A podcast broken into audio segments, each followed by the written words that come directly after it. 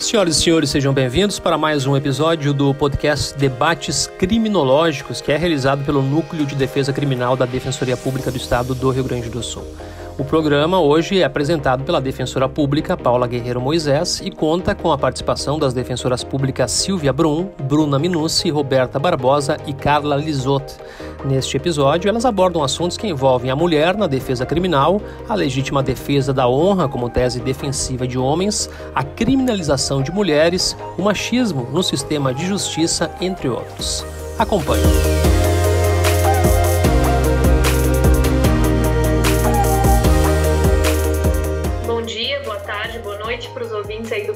Podcast do, organizado pelo Nudecrim. Meu nome é Paula, Paula Moisés. É, eu sou defensora que atua em Frederico Westphalen. E hum, a gente está se reunindo aqui né, nesse dia, em especial pelo Dia da Mulher, que aconteceu segunda-feira, nessa semana. E em razão disso, o núcleo criminal resolveu convidar diversas defensoras públicas que atuam ou já atuaram em defesas criminais para trazer um pouco hoje a sua experiência, é, troca de ideias, de técnicas e dificuldades que tiveram um pouquinho mais focado na defesa criminal, mas em razão de serem defensoras públicas, né? Então trazer essas suas experiências do ponto de vista da mulher. É, então agora a gente vai começar com uma rodada de apresentações e aí depois cada uma vai começar a trazer essas experiências e essas ideias com relação a temas específicos do direito criminal que envolvam é, também essa visão feminista. Então, começando pela Roberta.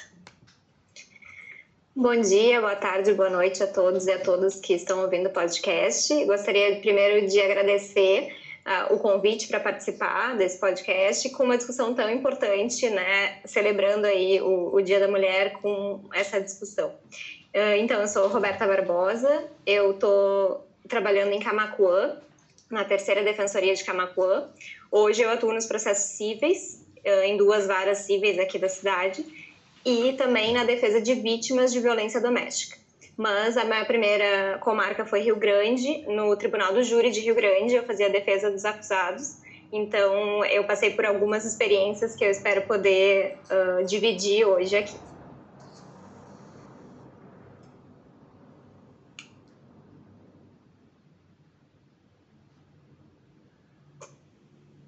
Agora, seguindo para a Silvia. É, o meu nome é Silvia Brum, eu sou defensora pública é, atualmente em Porto Alegre, atuando na sétima Câmara Criminal. É, então, respondo pela sétima Defensoria Pública especializada em criminal de segundo grau. E a minha ideia hoje é trazer a nossa experiência ali junto ao Tribunal de Justiça, em especial nessas questões dos processos que envolvem uh, violência de gênero.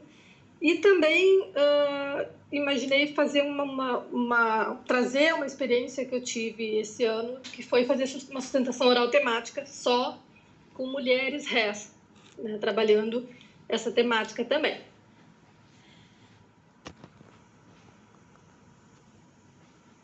Olá, colegas, olá aos ouvintes desse podcast.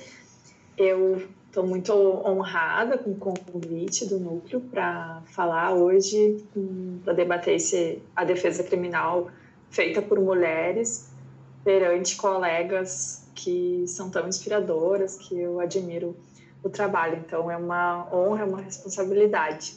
Eu tô, me chamo Bruna Minosso Zanini, estou lotada na 12ª Defensoria Pública de Santa Maria, que tem como atribuições principais a atuação na segunda vara criminal de Santa Maria e 30% dos processos da vara de execuções criminais regionais de regional de Santa Maria.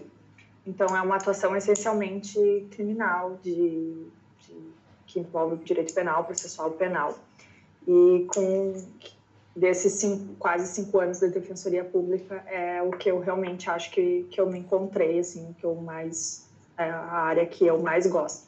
não que seja a que mais nos realiza, né?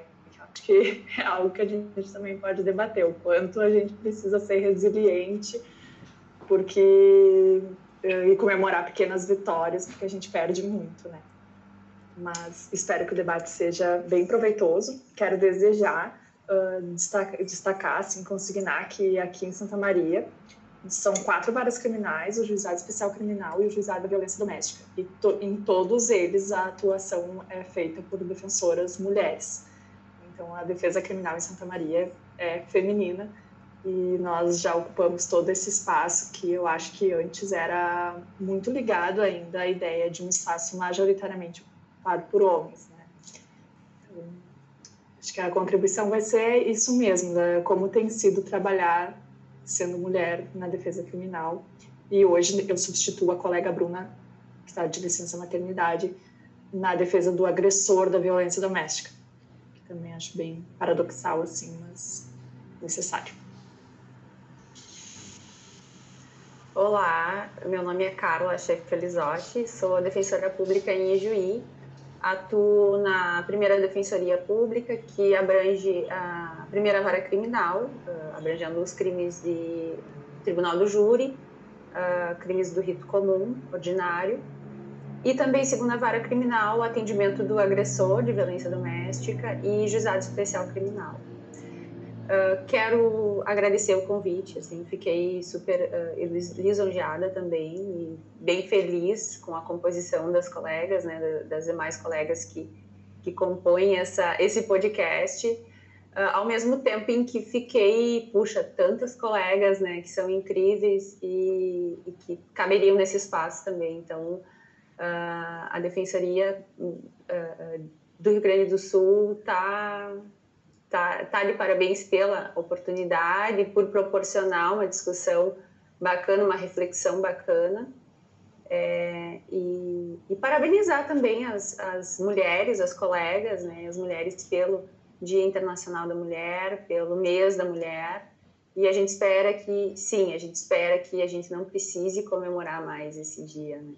Então, uh, fica o meu, a minha, a, o meu agradecimento e desejo uma boa conversa aqui para nós. Bom, uh, como eu disse, né, a gente resolveu fazer esse podcast em razão do Dia da Mulher, que nós sabemos que é um dia é um dia para celebrar as vitórias que o movimento feminista teve, que nós sabemos que apesar de não serem suficientes foram muitas, e também é um dia para colocar em reflexão todas as lutas que nós ainda temos pela frente, todas as desigualdades que ainda existem e que precisam ser combatidas. E no âmbito da defensoria pública, um pouquinho mais focado no direito criminal, nós temos já grandes dificuldades na defesa criminal em si. Né? Todas as defensoras e os defensores públicos sofrem muito na sua atuação e se frustram muito porque vivemos num país que é muito punitivista e que muitas vezes viola as regras do processo penal naquela busca da condenação a qualquer custo. E é rara, é raro nós vermos vitórias da defesa nesse âmbito, né, no âmbito crime. Mas a gente sofre uma frustração ainda maior quando essa defesa é feita por uma mulher, por uma defensora pública. E justamente por sofrer essas discriminações, essas desvalorizações ainda mais forte, não só por ser uma defesa criminal, mas também por ser feita por uma mulher. Então agora eu começo passando a palavra para Roberta, uh, para que Roberta tu fale um pouco da tua experiência em realizar essa defesa criminal sendo uma mulher. Então sobre as tuas dificuldades, experiências, técnicas, vezes que tu se sentiu frustrada, especialmente com tuas relações com réus, com os jurados, com os juízes, com promotores, enfim, fica aí com a palavra. Obrigada, Paula. Realmente, uh, o ambiente jurídico ele é ainda um ambiente muito masculino, machista, apesar de estar sendo cada vez mais ocupado por mulheres, né? Se nós formos ver os índices de mulheres que entram nos concursos, são até maiores do que os homens mas eu não sei se é pela formalidade, ele ainda é um ambiente muito masculino. E nós, como defensoras, a gente enfrenta essas duas barreiras né, na defesa criminal. De ser a defesa criminal, que já é uma barreira para a sociedade como um todo, e de ainda ser mulher. Então, eu tive algumas experiências com diferentes atores do, do âmbito judicial, assim, que me mostraram na pele que realmente a gente passa toda hora por, por, provas, né? A gente tem que mostrar que a gente tem competência, que a gente está ali, que a gente estudou o processo, porque senão a gente parece que não é levado a sério. Então, assim, alguns casos me, me marcaram no Tribunal de Júri de Rio Grande. Eu trabalhei com dois promotores de justiça que eles interrompiam muito, assim. É, claro, a interrupção faz parte do júri, é uma técnica do júri, mas eu verificava que com homens a interrupção não era tanto quanto era comigo. Então eu percebi essa diferença assim e ficava claro a interrupção realmente para não me deixar falar, não eu não ter espaço, eu não consegui concluir o raciocínio. Então foi bem difícil enfrentar isso, porque a defesa no júri é uma defesa muito específica. A gente tem que explicar às vezes questões muito técnicas para pessoas leigas. Então a interrupção no meu raciocínio me prejudicava muito e acabava prejudicando também o acusado, porque eu não conseguia concluir o que eu queria. E diversas vezes eu ouvi comentários como: ah, eu não posso nem falar muito alto perto da doutora porque ela é muito pequena e delicada. Os jurados vão achar que eu estou sendo agressivo. Então, só assim, a minha aparência era colocada para os jurados como uma fraqueza e eu estaria uh, tornando difícil a acusação, né? Ouvi também que sentia muito por eu ter que estar fazendo aquela defesa em caso de feminicídio, que tinha pena que eu tinha que estar ali, que eu tinha que, que fazer essa defesa, né? E não tem que sentir pena nenhuma, né? O trabalho da defesa é um trabalho como qualquer outro. Sem o defensor público, sem a defensora, aquele júri não se realiza. Aquela condenação, eventualmente, ela não vai ser válida. Então, o nosso trabalho tem que ser valorizado como de qualquer outro. Eu sofri também, eu não referi na minha apresentação, mas antes de ser defensora aqui no Rio Grande do Sul, eu fui defensora no estado do Amazonas. E eu trabalhei no interior do Amazonas. E é uma população também muito machista, assim, a gente sentia isso. Eu fui com outras colegas mulheres trabalhar no núcleo. E em algumas defesas, principalmente de crimes sexuais, eu verificava que os réus tinham uma desconfiança por eu ser mulher. Como que eu, que estava ali uma mulher ia defender um acusado de um crime contra uma mulher. Então, ao entrar na, na sala para ter entrevista reservada, eu já ouvi de réus também: ah, mas cadê o advogado que vai me defender? Eu vou ser, vou ser defendido por uma mulher? E depois da audiência, depois de conversar com eles, explicar que eu poderia ser uma mulher e fazer uma boa defesa, depois da audiência eles até me agradeciam, pediam desculpas, que eles não estavam acostumados realmente e pelo machismo que faz parte da sociedade, da estrutura, eles agiam dessa forma, né? Então a gente verificava assim em pequenos comentários. Outros, outras situações que eu passei foram, por exemplo, quando eu ia em Rio Grande visitar, uh, fazer a, uma conversa com os acusados antes do júri, né? Eu costumava sempre estudar o processo e ir uh, até o presídio de Rio Grande para conversar com eles, explicar o dia do julgamento, tudo que iria acontecer. E eu pedia para ficar numa sala reservada, tirar as algemas.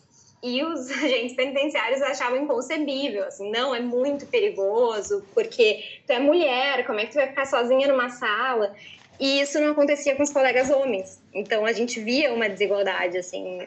E eu tinha certeza que eles iam me respeitar e eles me viam como uma profissional que está do lado deles, fazendo defesa deles. Então eu não me senti em nenhum momento insegura mas os homens tinham essa ideia de proteção. Então, ah, não, não vou deixar a defensora sozinha numa sala com um acusado de um crime, né, de um crime de homicídio.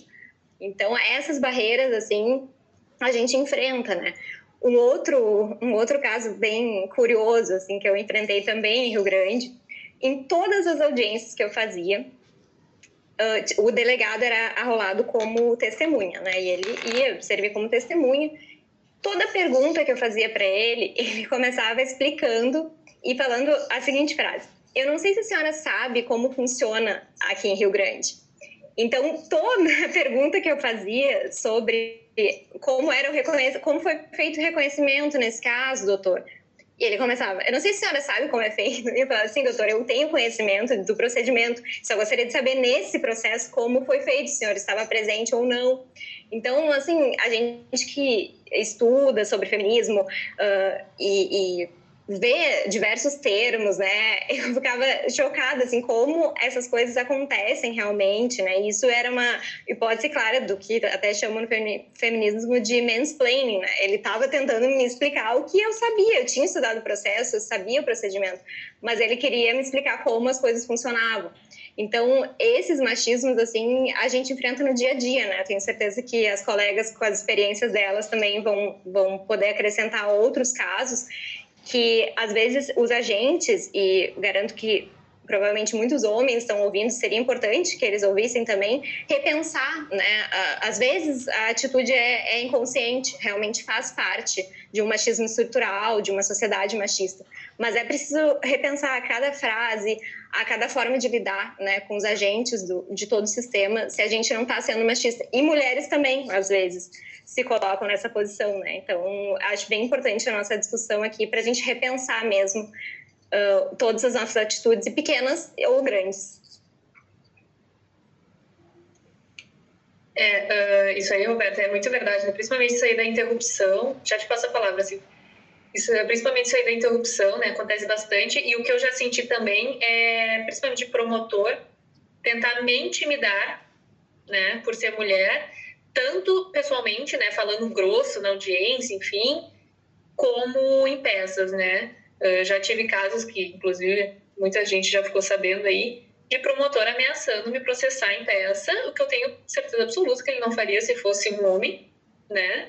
Então, tanto que não deu em nada no que eu respondi, por óbvio, não processou nem, nem denunciou, foi realmente só para intimidar, né? Então, isso aí acontece muito e o que tu falou que é importante, que é uma das formas que a gente pode combater isso, é expondo, né? Expondo que isso aí está acontecendo para o pessoal começar a perceber, porque às vezes, infelizmente, as pessoas fazem sem perceber. Né? Então, começar a sentir, é, realmente eu, eu tomo essas atitudes, vou tentar parar, ou enfim, né? criar um pouco de vergonha na cara e parar também, né? mesmo sendo intencional.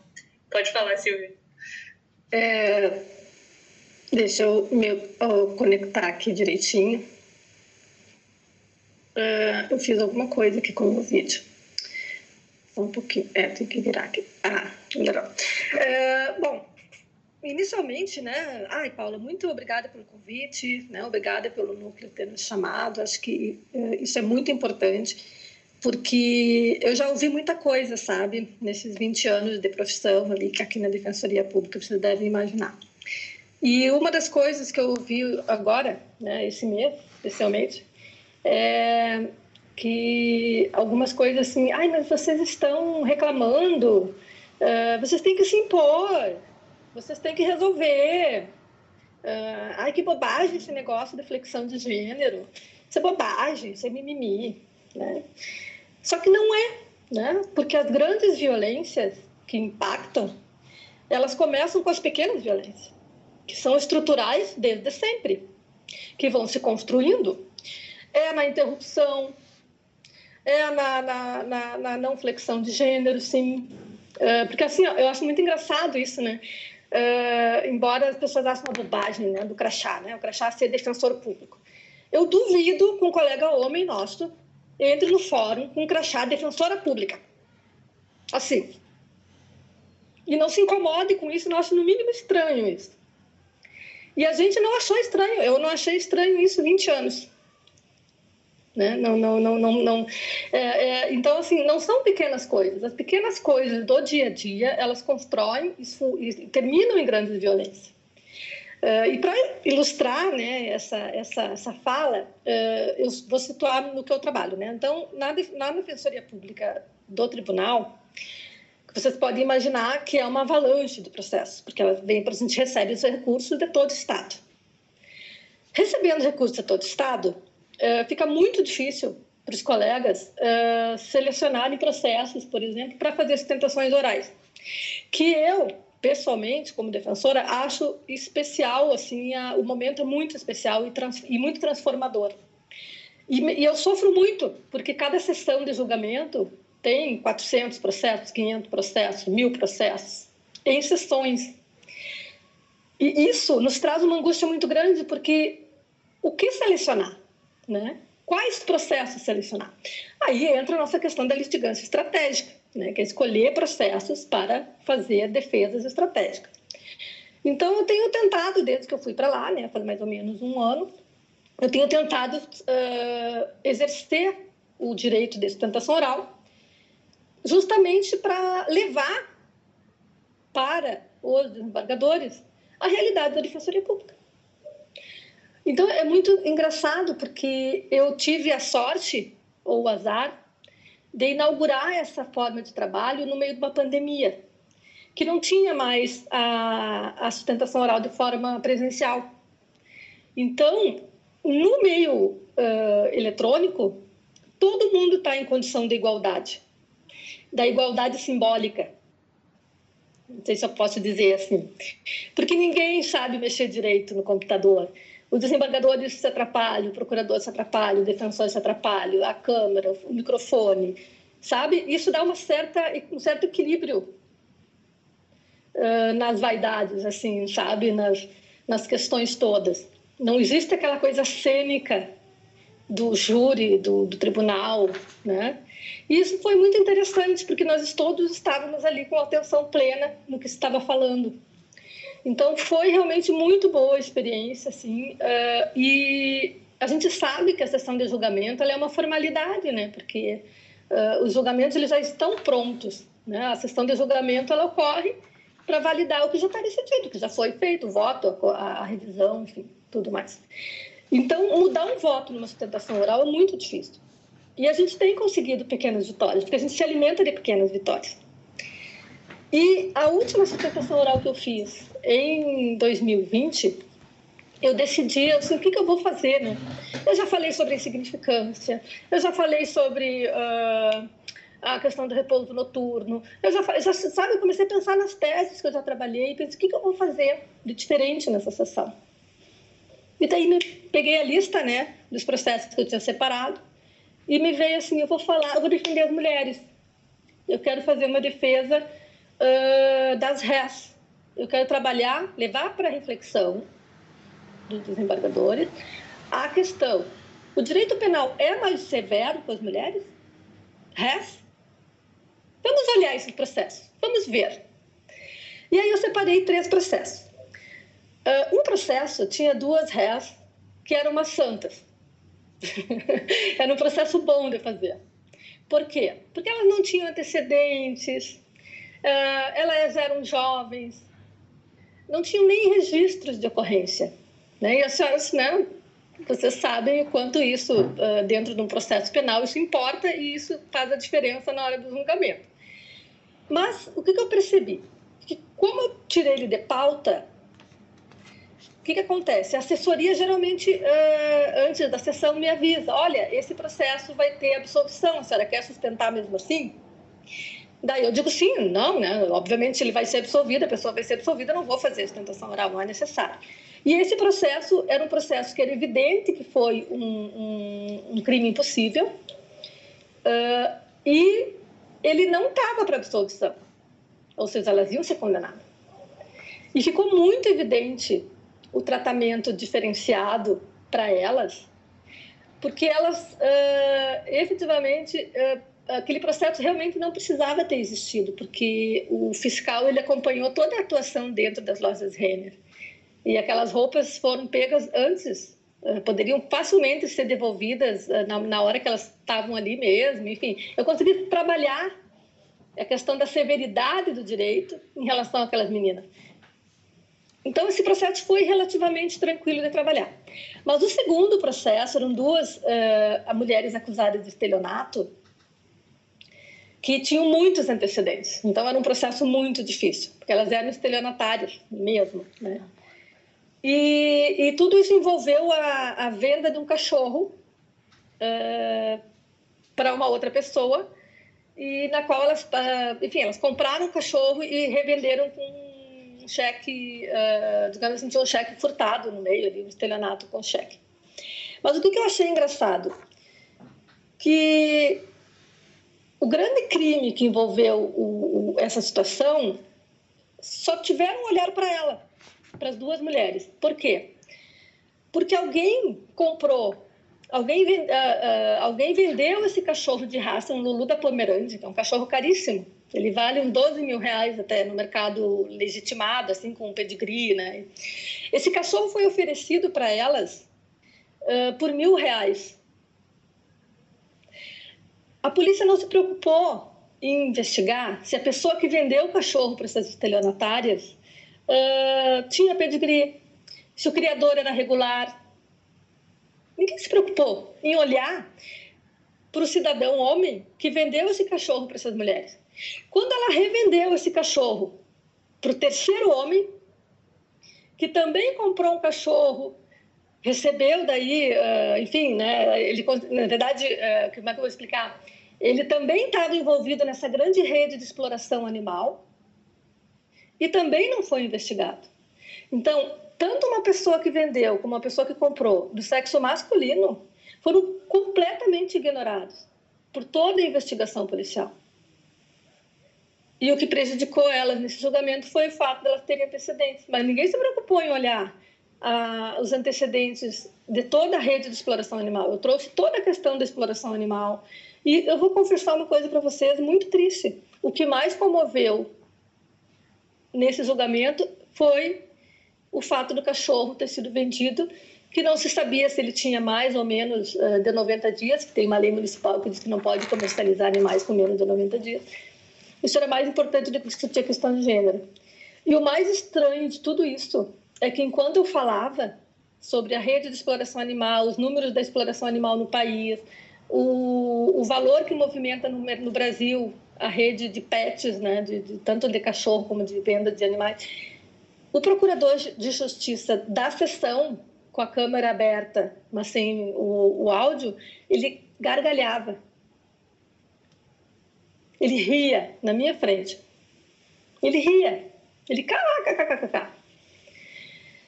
Eu pensei, né? O que, que eu faço? Eu interrompo meu raciocínio e pergunto para ele qual é a graça? E aí eu corro o risco, como disse a Roberta, de perder o fio da meada e nunca mais achar, porque daí eu vou ficar brava, enfim, a gente se irrita. Eu pensei assim, não, não vou, eu vou ignorar solenemente a existência desse, dessa situação e vou continuar falando e falei até o final. E realmente foi um julgamento bem, bem interessante, enfim. Uh, falei da questão da, da, necessidade que nós temos enquanto uh, juristas mulheres, e tinha uma, uma, uma desembargadora mulher, né, a doutora Glaucia, na sessão, a importância de nós uh, levarmos a voz das mulheres para os processos criminais, Tá? Isso é muito importante. Nós temos que trazer a Soraya Mendes, nós temos que trazer a Helena Lahauri, nós temos que discutir o direito criminal e as decisões judiciais sob a ótica feminina e feminista, dar a voz das mulheres a essa situação. Uh, e, e, foi essa essa a intenção que eu, que eu tive. Assim. Tanto que todos os acordos que eu citei na sustentação oral, toda a doutrina que eu citei foi de mulheres. Né? Acho que, que, que isso criou um vínculo interessante, não só com os desembargadores, uh, como com a desembargadora. Né? Isso é muito importante, ele é trazer para dentro do tribunal uh, a, a defensoria pública com um rosto, com uma voz, né? E isso realmente foi foi uma experiência assim que, que, que nos fez assim me fez muito bem. Tanto que eu, eu, eu, fiquei sabendo depois na sessão da tarde, na sessão da tarde. Foi engraçado, né? Na sessão da tarde. É, porque a Defensoria Pública acaba concentrando tudo num turno, né? Porque eu pego cinco, seis processos para sustentada e depois eles fazem outra, outro turno para os advogados particulares. Que, que um dos desembargadores falou da importância da defesa criminal fazer a, a, a sustentação oral, porque este caso da, da, do crime impossível, né, que, que eu trouxe da, dos poucos antecedentes, porque na verdade acontece um outro olhar sobre o processo. E isso só é possível porque teve a sustentação oral. E as duas, essas duas meninas foram absolvidas, porque eram jovens, tinham 20 anos, não tinham antecedentes, não tinham. Né? Por que, que o direito criminal tem que ser tão severo com elas, a ponto de colocar, impor a elas uma condenação? E isso vira prejudicar de, de, de toda forma a vida delas eh, para conseguir trabalho, para conseguir passar num concurso público, para, enfim, né, para a vida delas, né. E, e, e, esses estudos têm que ser feitos. A gente tem que trabalhar isso dentro da academia, tem que trabalhar com nossas estagiárias, com nossos estagiários, incentivar a leitura de autoras mulheres, é, mudar os nossos modelos, as nossas peças e, e inserir dentro delas a voz das mulheres, porque isso não é pouca coisa, isso não é mimimi, isso não é uma coisa menor, de menor importância. Isso tem uma repercussão enorme. Os vínculos que tu cria com as pessoas fazendo isso é muito importante, muito bom. Né? Então, parabéns pelo, pela iniciativa. Passando agora a palavra para a Bruna, né? Bruna, uh, fala um pouquinho para a gente da tua experiência na defesa do agressor na violência doméstica, né? Tu falou que está fazendo também. E também a da vítima, da tua experiência, o que que tu achou diferente uma da outra, o que que tu achou mais difícil, mais é, frustrante, enfim. E também trazer técnicas, né? Porque a gente sabe que acaba sendo um dilema na defensoria atuar pelas duas partes. Principalmente quando nós somos mulheres feministas, ter que atender o agressor. Então, te passo a palavra aí. Obrigada, Paulo. Difícil falar depois da Silvia, né? Mas antes de, de, de tratar do, do, ponto que a, que a Paula uh, me provoca, eu só queria então falar das questões que a gente passa sendo mulheres, né? Retomando um pouco da, da fala das colegas, e que me fez lembrar que uma vez, não foi aqui em Santa Maria, foi em uma comarca menor, numa audiência de conciliação, né, naquele padrão comum de juiz homem, promotor homem, advogado da outra parte homem, né, uh, eu não conseguia falar, acho que mais do que três palavras eu era cortada, não conseguia. E aquela audiência de conciliação que tem que todo mundo falar um pouco, né? E chegou um momento que, que eu olhei para o juiz assim e disse: quando o senhor achar que eu posso falar, daí o senhor me avisa. Não, sabe, eu cheguei ao ponto de ter que dizer isso. Ele ficou extremamente constrangido, assim, e né, me garantiu a palavra. Mas se talvez em outro momento eu não tivesse feito isso, né? Porque a gente está tão acostumado a tomar que, né? Mas naquele momento, uh, não sei, acho que eu estava empoderado bastante para exigir que ele me deixasse falar, e o que é né, o mínimo. Mas não sei e talvez tenha feito com que ele se atentasse mais a isso nas próximas audiências, né? Mas também me incomoda, como a Silvia falou, quando a gente relata essas situações e alguém minimiza, e muitas vezes mulheres, como basta se, se, se impor, foi porque você não se impôs, né? A gente cresce numa, numa, nessa sociedade, mas do dia para a noite a gente vai se impor, vai ser cheia de poder né, que ninguém nos deu. Então, eu acho muito importante isso que as, que as colegas falaram, né, da dificuldade que às vezes é se impor, quando deveria ser natural que estivéssemos entre iguais, mas estamos muito longe disso, né? E com relação ao júri, me fez lembrar que recentemente a, a Lara Teles, defensora no Ceará, que eu admiro muito, postou no, no Instagram dela que, que ela tinha no começo necessidade de parecer mais velha quando ela ia ao júri. Então ela se arrumava de uma forma que ela parecesse mais velha. E eu me lembro que comentei com ela no direct ali, nós conversamos um pouco. Eu, disse, eu também, quando comecei em Frederico, eu fui a primeira mulher defensora em Frederico. Então, quando os assistidos ficaram vinham conversar para a audiência, os presos não, sabe? Eu não senti, não senti assim é, esse machismo no presídio, porque a diretora do presídio de Frederico era uma mulher. Então eu acho que tanto agentes quanto presos estavam super acostumados com, com essa atuação feminina, né? Mas na defensoria pública ali não. Então, quando o assistido vinha para conversar pro, uh, com essa entrevista prévia antes do, do júri, ali uns dias antes, eles ficavam assim decepcionadíssimos que eles não iam ser assistidos pelos defensores que, que estavam antes, que eram excelentes, né? Os defensores que passaram por mim antes, João, Domingos, enfim, deixaram um legado enorme para nós em Federico.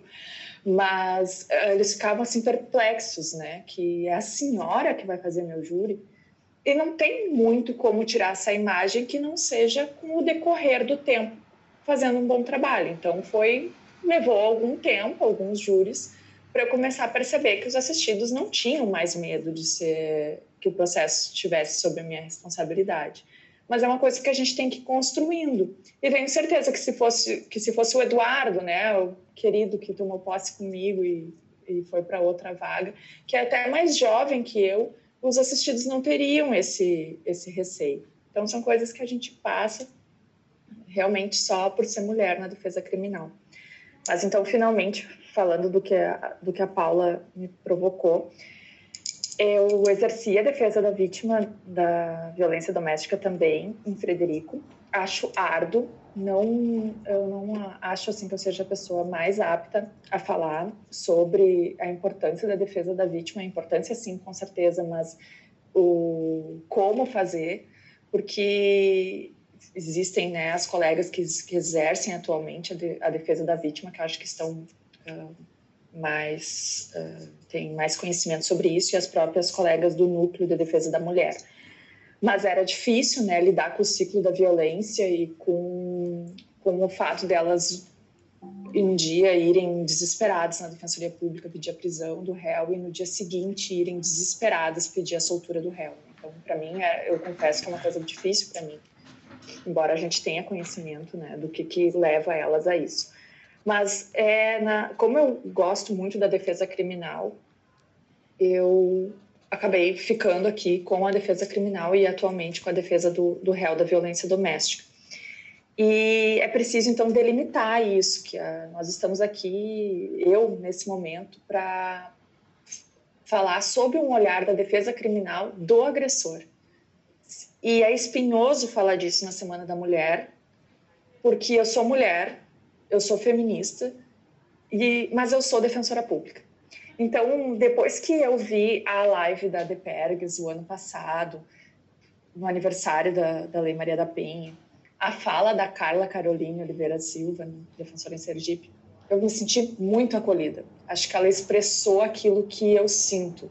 Né? Não é porque eu sou defensora pública, porque eu sou mulher, porque eu sou feminista, que eu vou, como ela diz, negligenciar que o sistema penal é injusto com o nosso público-alvo marginalizado. Então, é nisso que eu tento me agarrar. Então, se existe alguma técnica para exercer sem peso é, a defesa criminal do agressor da violência doméstica, é, além do que a Carla conversava recentemente da questão do, do, do machismo estrutural é o nosso sistema penal, o nosso direito penal cheio de, de resquícios inquisitórios, uh, o quanto o nosso sistema oprime só eh, esse homem, muitas vezes negro, pobre, sem instrução. E é o, é o que eu vejo hoje na violência doméstica nesses meses aqui atuando em Santa Maria durante a pandemia. Está, está se está aprendendo muito, muito de forma ineficaz. Eu falo para o juiz, eu tenho muito mais flagrante da violência doméstica do que eu tenho da segunda vara criminal. São muitas prisões.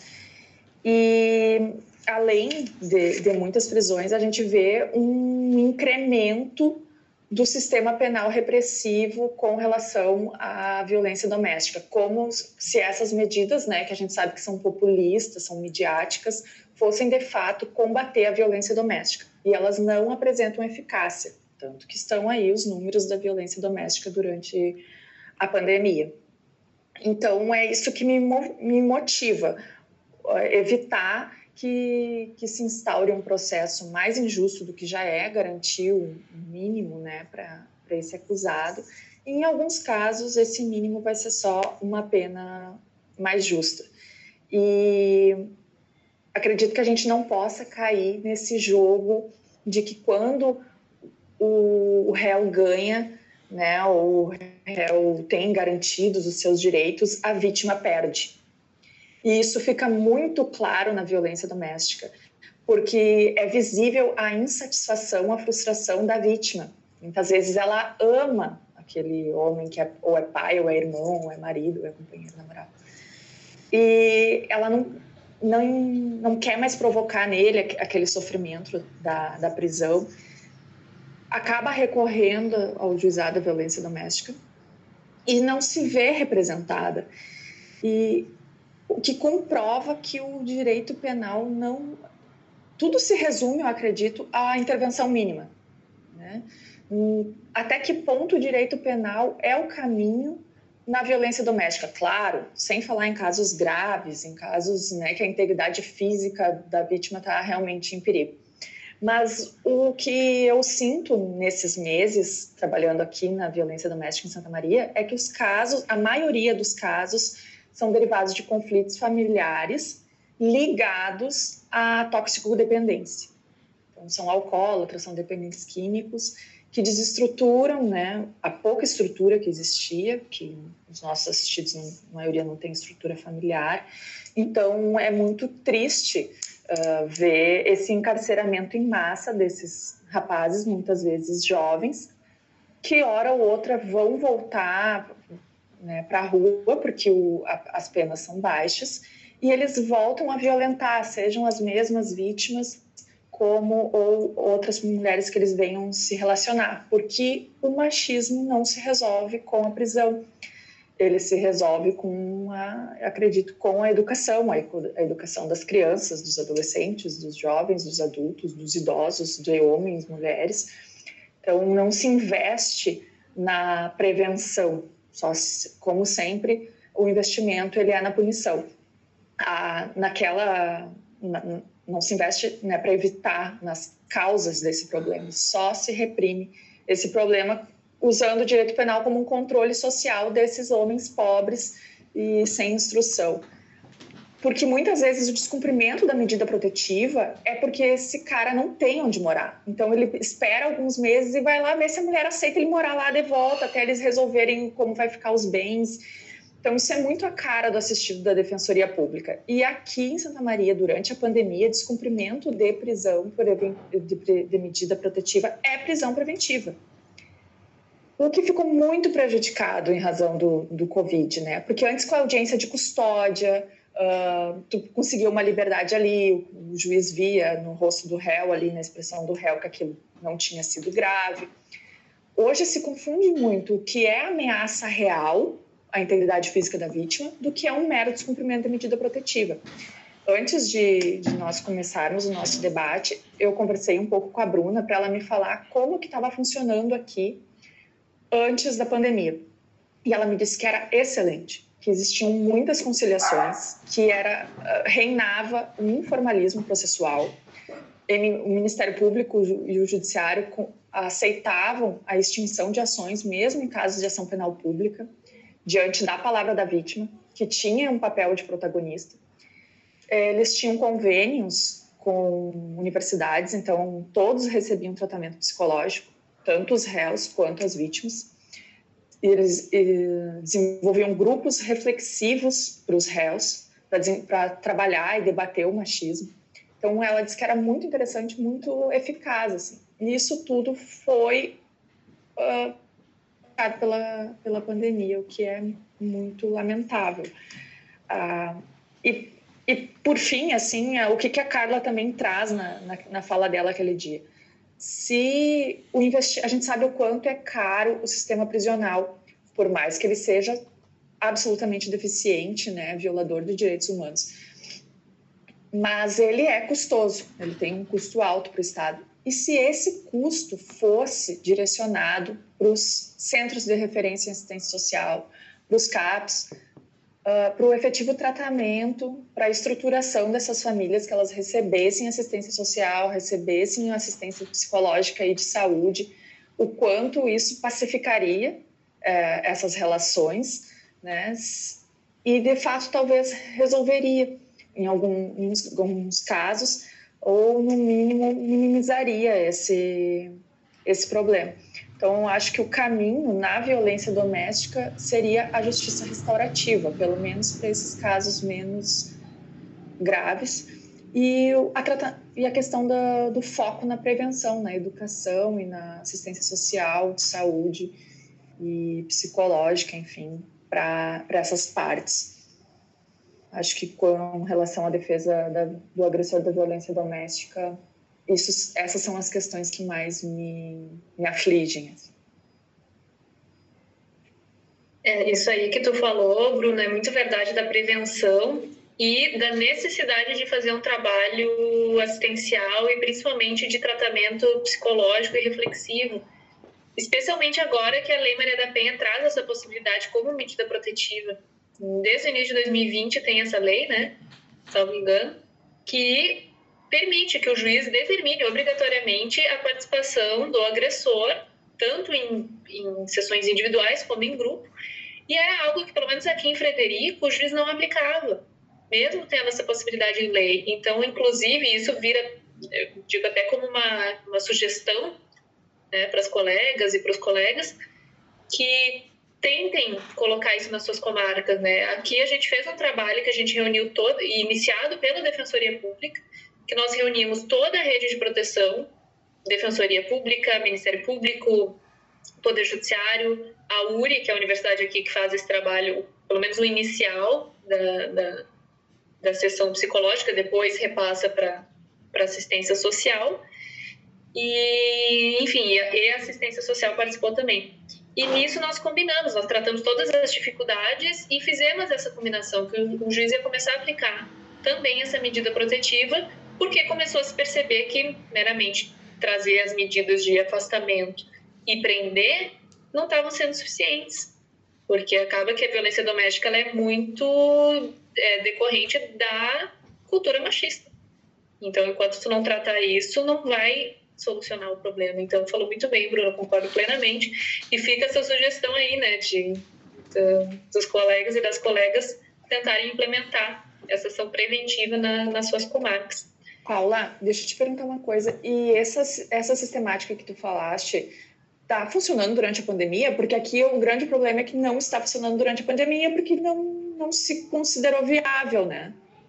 Ele, a gente fez essa reunião, acho que em dezembro de 2020, e ele não aplicou em dezembro porque a URI estava de férias, mas não em razão da pandemia. Claro que agora com a bandeira preta não está acontecendo nada, mas a ideia era implementar, se tivesse bandeira vermelha ao menos, começar a implementar, porque eh, para a vítima isso já era recorrente, já, já acontecia. A vítima era levada à URI para fazer essa, para a universidade, né, para fazer essa sessão, e aí a, a Faculdade de Psicologia da URI encaminhava ela para assistência social. A única coisa que a gente acrescentou é passar a fazer isso também para o agressor, o que era feito só com a vítima, passou a ser feito também com o agressor, mas continua com seus devidos cuidados, né? Só com a bandeira preta acho que realmente não vai ter, mas quando melhorar um pouco a situação vai voltar. Uh, passando para outro tema, que aí eu vou passar a palavra para Carla. Carla, uh, o que que tu acha, assim, qual é a tua experiência e dificuldades e técnicas também, principalmente, naquela defesa das mulheres que, que cometem algum delito contra o seu companheiro que é violento, né?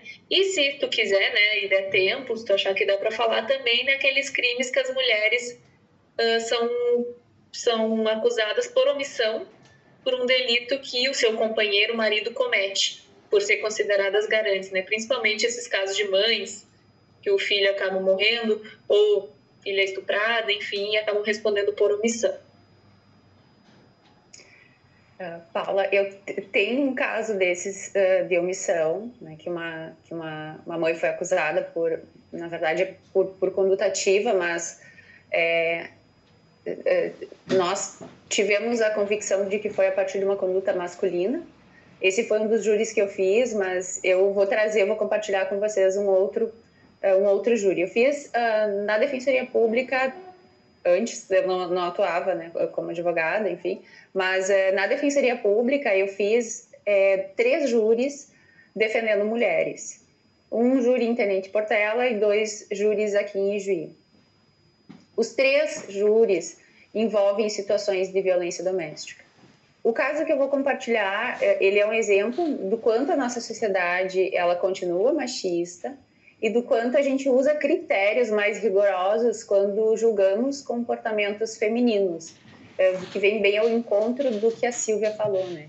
E esse julgamento de comportamentos femininos, ele, ele é feito por homens, mas ele também é feito por mulheres.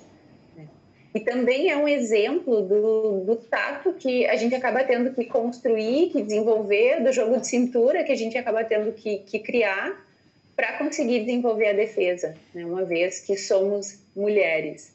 Uh, bom, o caso é aquele combo né, da violência doméstica, a vítima, a mulher é vítima de violência doméstica há 25 anos, chegou do trabalho após as 20, desculpa, após as 20 horas da, às 20 horas, trabalhava, trabalha no supermercado. Uh, ele já estava embriagado, uh, ficou incomodando, desconfiando onde ela estava, muito embora soubesse que ela estivesse trabalhando eh, xingou ela e ainda queria ter relação sexual. Uh, ela, como fazia todas as noites, não dava bola, né? E, e foi dormir no quarto da filha. Ele ameaçou, brigou, chamaram a brigada militar, aquele, aquele, todo aquele contexto, e ele pegou um facão e se cortou. E ele começou a dizer que ele ia falar que ela que havia cortado ele. Foram para a delegacia de polícia, ele foi algemado numa, numa grade dentro da, da delegacia. Uh, ela estava sentada, ele estava sentado relativamente próximo, uh, algemado, e um policial militar estava aguardando outro colega uh, prestar depoimento, uh, estava do lado dela, estava próximo de pé. Ele o, a vítima do, do fato, né, que é o que seria o agressor uh, da violência doméstica, uh, continuou falando, xingando e disse que quando ele fosse depor, ele iria dizer que ela que tinha cortado ele. Ela ficou tão enfurecida que ela puxou a arma do policial militar e efetuou um disparo, mais de uma vez, efetuou disparos contra ele na delegacia de polícia. Bom, Uh, a denúncia foi por tentativa de homicídio qualificada pelo recurso que dificultou a defesa da vítima. Uh, ela foi pronunciada. O Tribunal de Justiça que excluiu a qualificadora, o Ministério Público interpôs recurso especial e o STJ determinou a reinclusão da qualificadora. A partir disso, assim, qual que é o desafio né, de fazer uma defesa dessas, em que, em que a gente teve uh, delegado de polícia homem, uh, acusação homem, juiz que pronunciou homem, uh, Tribunal de Justiça que confirmou a pronúncia é, formada por homens e, o, e o, o, o, Procurador de Justiça que recorreu homem e o ministro que determinou a reinclusão da qualificadora homem. Uh, aqui, para o Tribunal do Júri, qual que foi a, a, minha dificuldade, o meu desafio? Bom, eu conheço o perfil dos jurados de Juiz sou natural de Juiz. Então, absolvição por clemência, é, eu já conheço, já sabia que não, não daria certo. Né? Então, o meu plano B qual seria? Qual foi? Como havia um lapso temporal entre a decisão do Tribunal de Justiça, que confirmou a sentença de pronúncia, uh, e a data do júri, como havia um decurso de mais de quatro anos, eu pensei, bom, vou focar na exclusão da qualificadora e alegar o privilégio para que a pena seja menor de dois anos e tentar alegar e, e buscar alegar a prescrição. Um, ah, foi o que foi o que eu foquei, porque uh, realmente assim, em plenário, o promotor de justiça é um homem está há mais de 20 anos na comarca, é há mais de 20 anos plenarista, ele conhece a maioria dos jurados vários jurados têm a mesma faixa etária dele, então criar o raporte ali é muito fácil, né? Uh, e para piorar no dia, uh, eu, apesar de eu ter excluído os três, uh, os três homens que me caberia no sorteio dos jurados,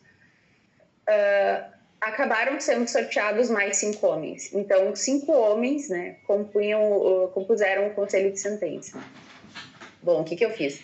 Ah, o promotor, ainda para ser legal, ele pediu a desclassificação. Então, ele pediu a desclassificação por disparo de arma de fogo.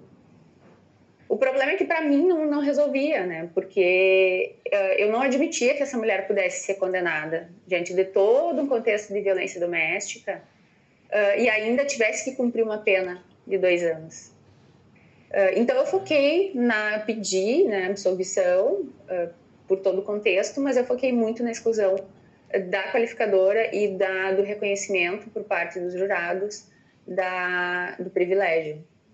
Então eu levei para os jurados toda a situação da violência doméstica vivenciada ano após ano, os abusos de toda a ordem que essa mulher sofria, né? uh, sexual, psicológico, moral, uh, físico, a situação do alcoolismo. Uh, e eu pedi que eles imaginassem assim quanto, o quão cansada ela devia estar para, em tese, afrontar o sistema do Estado, de segurança do Estado, e ao mesmo tempo que naquele espaço ela se sentiu segura para praticar algum ato contra ele que, que ele, que ela saberia que ele não teria possibilidade uh, de matá-la. Então, eu pedi para que eles imaginassem o quão cansada essa mulher estivesse. Nesse momento, eu até me emocionei, porque eu, eu estava falando, eu olhei, virei para ela e, e olhei nos olhos dela. Uh, ela tem um filho que é apenado e é por, por crimes contra o patrimônio. Uh, e ela sempre ia na defensoria, uh, ela acabava sendo um pouco grosseira com a equipe. E eu disse para ela nesse momento, olhando nos olhos dela, que eu entendia o porquê ela ser uma pessoa tão amarga, o porquê ela tratar uh, de uma forma ríspida, inclusive nós que estávamos ali para prestar o atendimento público, o atendimento para garantir todos os direitos né, dela e da família. Uh, e, e, aí, nesse momento, eu me emocionei e ela baixou a cabeça e se emocionou. Assim, então, foi uh, é realmente esse momento que a gente consegue chegar uh, nas humanidades, né? chegar na, na, na humanidade na, e, na, e na fragilidade das pessoas. Né? então, eu disse que ela não merecia ser condenada, né? mas que se eles assim entendessem, que ela, que ela deveria, que eles então reconhecessem a tentativa, uh, que eles reconhecessem que foi sob, uh, uh, sob o domínio da violenta emoção, logo em seguida uma injusta provocação da vítima, e afastando a qualificadora. Eu fiz toda uma argumentação com relação à qualificadora. que seria isso uma decisão muito mais justa do que uma desclassificação para o disparo de arma de fogo. Como ela não atingiu ele, eu sabia que uma redução da tentativa seria em dois terços, né? E, e mas eu fui no tudo ou nada. E, e deu certo, graças a Deus. Houve recurso, foi fundamentada a prescrição. O Tribunal de Justiça reconheceu a prescrição mas o que, que eu percebi disso tudo, né? Que, que essa falta, é justamente essa falsa, falta da sensibilidade que se tem com as mulheres, né? A sociedade exige das mulheres um comportamento sempre racional, um comportamento mais contido. A mulher nunca pode uh, se descontrolar, né? Então, uh, esse caso é um exemplo, assim, clássico disso, né?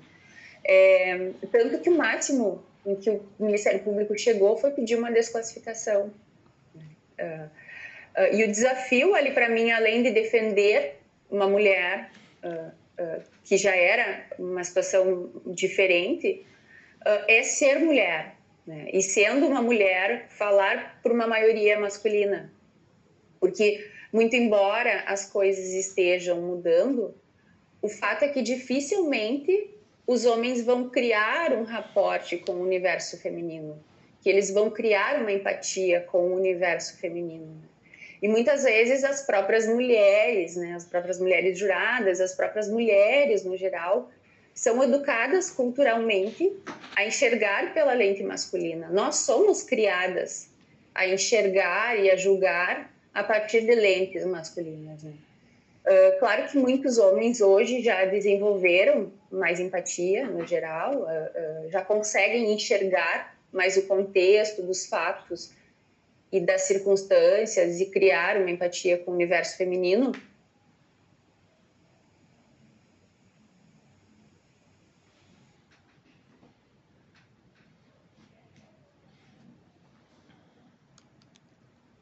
A maioria da comunidade. Então, os jurados refletem uh, os valores culturais vigentes da sociedade. Né? Então, na fala, como mulher, muito embora uh, a gente quer uma sociedade igual entre os homens e as mulheres, a gente precisa ser realista e precisa ter um cuidado com a forma como a gente fala, para não perder essa conexão com os homens, para não parecer uma mulher arrogante, para não parecer uma mulher histérica, ou uma mulher avoada, ou uma mulher mal amada. Né? E a partir dessas falas, a gente plantar as sementes, provocar reflexões, né? causar algumas inquietudes no corpo de jurados uh, sobre a busca pela uh, efetiva igualdade de gênero. Então, para mim, assim, foi um, um, caso muito emblemático que no fim deu certo, mas que precisou todo um contorno a mais, né? que muito provavelmente se fosse uma situação diferente, se fosse um homem, uh, teria um, um, um desfecho uh, por parte do, do próprio Ministério Público diferente. Uh, só para falar um, um, acrescentar um pouquinho do que as, as colegas estavam falando sobre o plenário de júri, e as interrupções do Ministério Público, eu sempre notei, sempre me causou assim muito desconforto as interrupções do, do, do promotor, mas eu percebi que com o corpo de mulheres, quando, quando a maioria das mulheres compunham, compõem o conselho de sentença, as interrupções causam incômodo para elas. Então, uh, com o tempo, ele mesmo percebeu, infelizmente ele percebeu isso, ele, ele parou de apartear, porque ele viu que isso também causava um, causava um constrangimento, porque eu não apartei, eu não uso a parte. Então, elas começaram a ver como um ato de grosseria da parte dele, e aí ele percebeu também que parou de apartear. Mas são as experiências né, que a gente vai, vai tendo, vai construindo, que vai ressignificando, inclusive, nós mesmas e a forma como a gente enxerga né, a, a, a lente uh, da sociedade.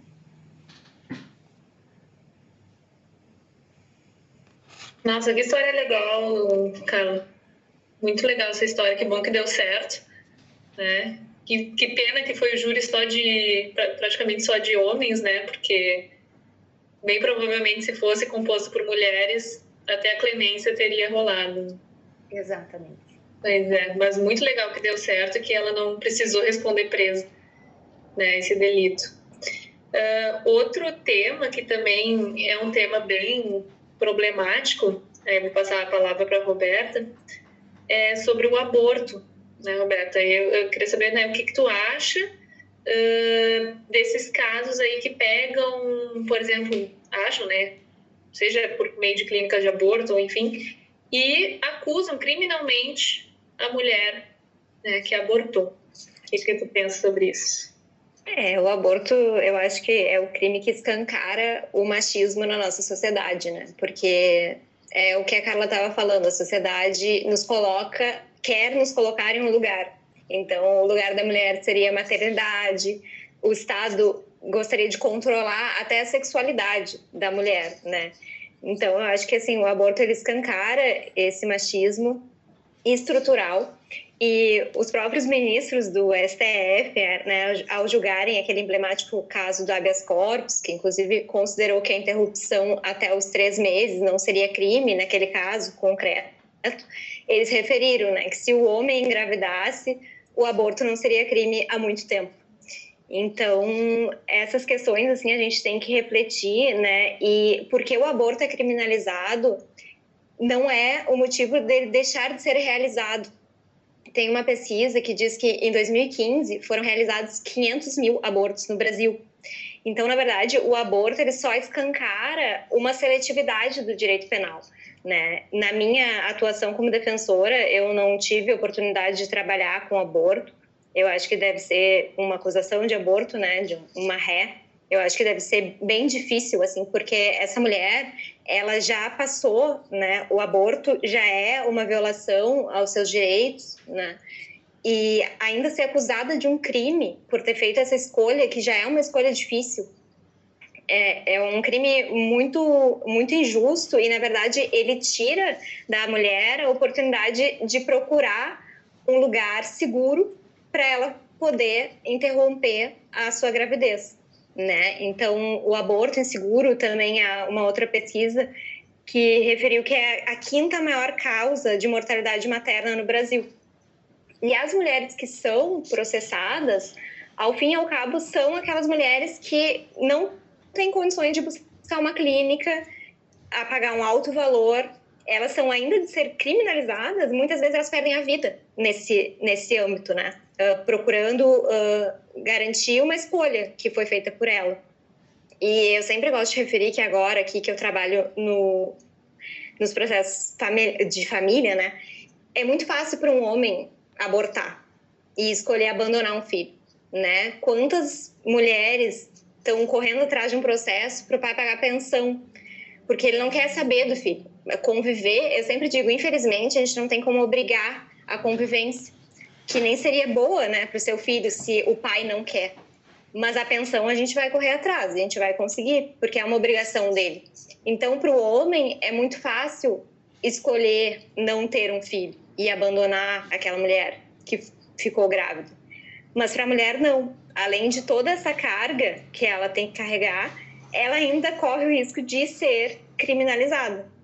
Né? Então, a gente verifica que os argumentos assim para a criminalização do aborto, eles são muito morais e religiosos. E na maior parte das vezes eles são trazidos por homens, não por mulheres. Então a gente precisa estar atento e trazer essa discussão a gente já avançou muito. Com certeza, essa decisão que eu referi antes do STF, ela trouxe um, um ganho, né? E reconheceu que até os três meses poderia ser interrompida a gestação.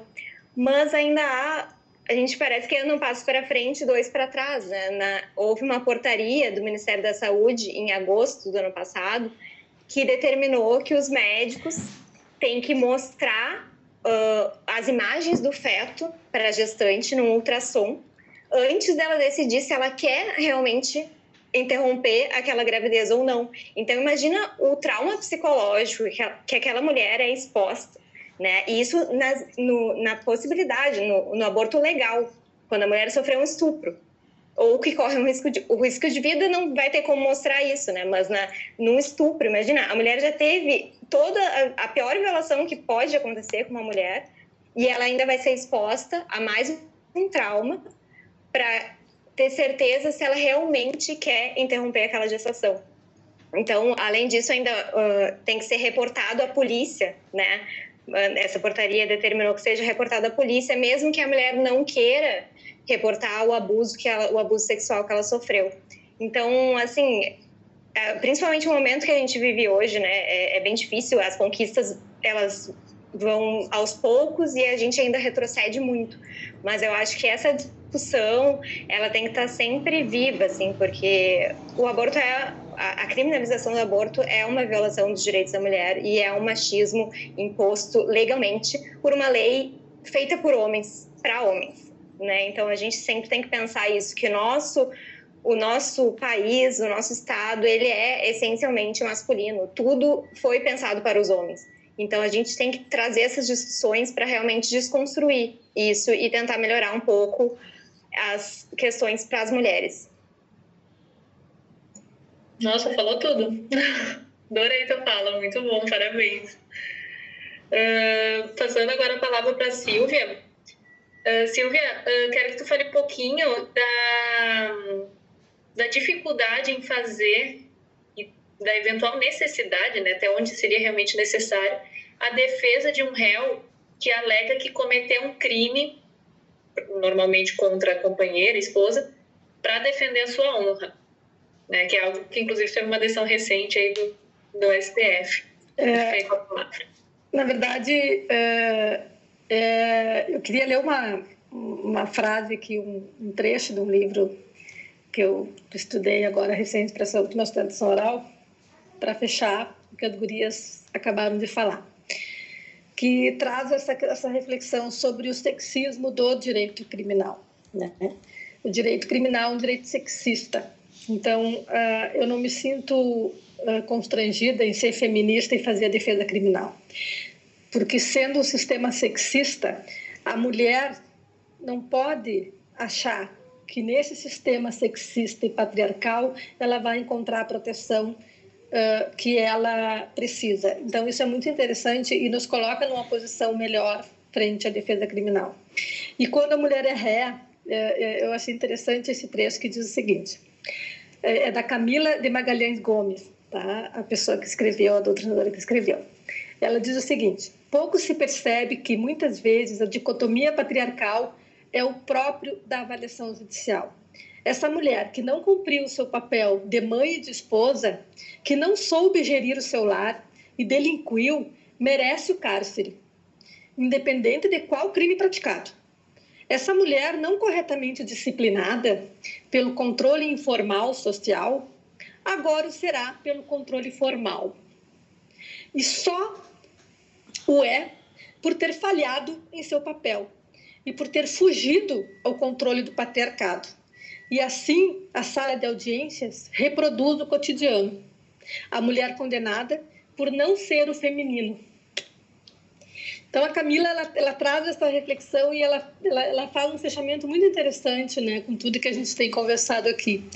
E falando disso, eu já entro, então, na questão da legítima defesa da honra, que, que tivemos, ele ainda está em julgamento pelo Supremo Tribunal Federal, acho que termina o julgamento na sexta-feira, né? ele começou dia 5 de março, tem a liminar do ministro Toffoli, né, que é uma ação de, de arguição de descumprimento de preceito fundamental, foi pedida, foi ajuizada pelo PDT, né, o Partido Democrático Trabalhista, com o objetivo, então, que seja dada interpretação conforme a Constituição aos artigos 23, inciso 2 e 25 caput, parágrafo único do Código Penal, uh, que a fim de afastar, então, a tese jurídica da legítima defesa da honra e fixar entendimento acerca da soberania dos veredictos. Então, é uma, é uma, é uma decisão muito interessante, porque ele considera inconstitucional, né, considera uma afronta aos direitos humanos, à dignidade da pessoa humana, trazer essa tese na discussão né, do, do, do, da defesa né, do acusado. Isso nos traz né, uma situação muito interessante, e eu não sou aqui a plenarista do júri mais adequada para falar isso, tenho várias aqui no grupo e a gente pode depois dialogar sobre isso. É que é o seguinte: como fazer então a defesa desse réu que, na sua defesa pessoal, alega a legítima defesa da honra? Diz que matou porque estava cego, né, da, da, provocação da vítima, né, com a provocação da vítima. Uh, e aí uh, uh, eu, eu, começo a, a, trazer, então, ela, essa, essa decisão ela vai sair até sexta-feira, mas ela já conta com seis ministros, né, favoráveis ao afastamento, à declaração de inconstitucionalidade né, dessa tese jurídica. E ela né, já, já tem a maioria, e, enfim, é bem provável que, que isso se mantenha e, e que isso tenha que ser discutido na nossa defesa criminal. Né? Uh, afinal, o que fazer num plenário de júri que o réu alega essa, essa situação, e não só no plenário de júri, na própria uh, violência doméstica, na, na, na, nas lesões corporais, enfim, qualquer crime né, que a gente tem a discutir. E eu digo assim, ó, para começo de discussão, eu entendo que o direito penal ele é muito amplo e a gente sempre pode criar teses jurídicas, isso dá trabalho, evidentemente, mas nós podemos sim criar teses jurídicas alternativas à defesa da honra. Nós temos esse compromisso, né, enquanto mulheres, enquanto feministas, a não destruir a vítima para defender o réu. Nós temos que defender o réu. A defesa desse réu tem que ser digna, tem que ser legítima, tem que ser à altura da defesa criminal. Mas a gente não precisa destruir uma mulher com o direito penal, porque efetivamente o direito penal ele é incrível. É, os crimes praticados por mulheres eles encontram essa severidade. É, a legítima defesa da honra graças a Deus foi julgada agora uma tese inconstitucional, mas era uma tese. A mulher, quando comete um crime, ela, por desigualdade de forças, elas muitas vezes vêm qualificado essa tentativa de homicídio, seja pela dificuldade que eh, a difícil dificuldade na, na, defesa, enfim, né? Aproveita que a pessoa está dormindo, usa o veneno, uh, aproveitam que o cara está bêbado, né? No momento de distração. Todas essas questões típica da desigualdade de forças, elas vêm para prejudicar a mulher. Elas vêm para qualificar o crime que ela pratica. E o homem encontra, encontrava nesse espaço um espaço de privilégio. Um espaço de privilégio, né? De, de ter uma privilegiadora, de ter uma, uma matéria de absolução até, né? Por conta da, da, da, da destruição da imagem da vítima. Então, realmente, o direito penal é um direito sexista. Nós podemos trabalhar teses alternativas trabalhando essa uh, dicotomia do direito criminal, mas realmente eu, eu, eu, eu, eu, eu passo a palavra para os colegas para uma discussão mais ampla de realmente precisamos trabalhar e estudar alternativas viáveis dentro do direito criminal, dentro da defesa criminal, mas principalmente nesta linha. Não precisamos destruir um outro ser humano para fazer a defesa criminal. Eu acho que isso é uma, é uma questão assim que é isso às vezes acontece até naturalmente, né? No, no, quando os dois réus, o réu e a vítima é homem, né? Que, que a gente vê a família, toda a família lá do, do, da vítima, né? Que morreu, tá a mãe ali chorando, o pai chorando. Muitas vezes não, não, não, não, se, não se, isso não se discute de não precisar, até por causa uma antipatia nos jurados. Né? O jurado olha para aquele advogado ali, para aquele defensor trucidando a vítima na frente dos parentes, já cria aquele mal-estar e tu já perde três, quatro ali. Não pode avançar, a gente tem que ter essa, essa leitura né, do contexto. Por que, que com a mulher é tão difícil fazer isso? Por que, que com a mulher é tão fácil tu dizer que ela era puta, vagabunda, que ela traía ele? Por quê? Né? Uh, precisamos, né, enquanto uh, defesa criminal destruir a vítima na questão da violência, na questão da, da, da, legítima defesa da honra, eu acho que com a inconstitucionalidade da tese se abriu um caminho, não só para se estudar, mas para se avançar nesses estudos, como também explicar isso para os jurados. Né? É o momento de tu, de tu trabalhar isso com eles, de dizer que por que, que isso não pode mais ser utilizado. Né? é, é o momento de educação, né? De, de, de, formação, de reflexão, de vínculos que são bem interessantes. Mas eu, eu acho que essa questão ela tem que ser melhor trabalhada pela Carla e pela Roberta e pela Bruna, que trabalham é, com a defesa criminal no plenário do júri. Quais seriam as alternativas viáveis? Eu acho que são as, as atenuantes genéricas, que são uh, momento a gente destruir o direito penal eh, sexista, né? trabalhar noções de patriarcado. E eu acho que quando tu não destrói a vítima, tu pode ganhar a confiança dos jurados também com essa, com essa coisa da empatia, da, da, da defesa criminal. Uh, eu trabalho muito uh, no, como as, os recursos né, que eu trabalho. A gente não trabalha mais prova, né, evidentemente, vocês sabem disso.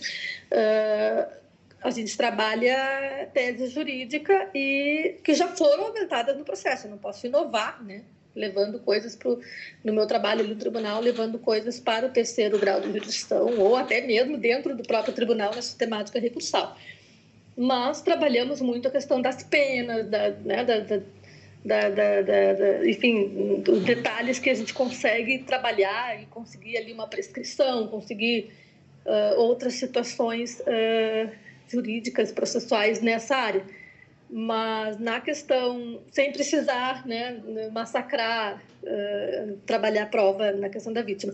Mas no primeiro grau, eu acredito que esse é o grande desafio do nosso trabalho a partir do julgamento que termina amanhã, né, dessa ADPF.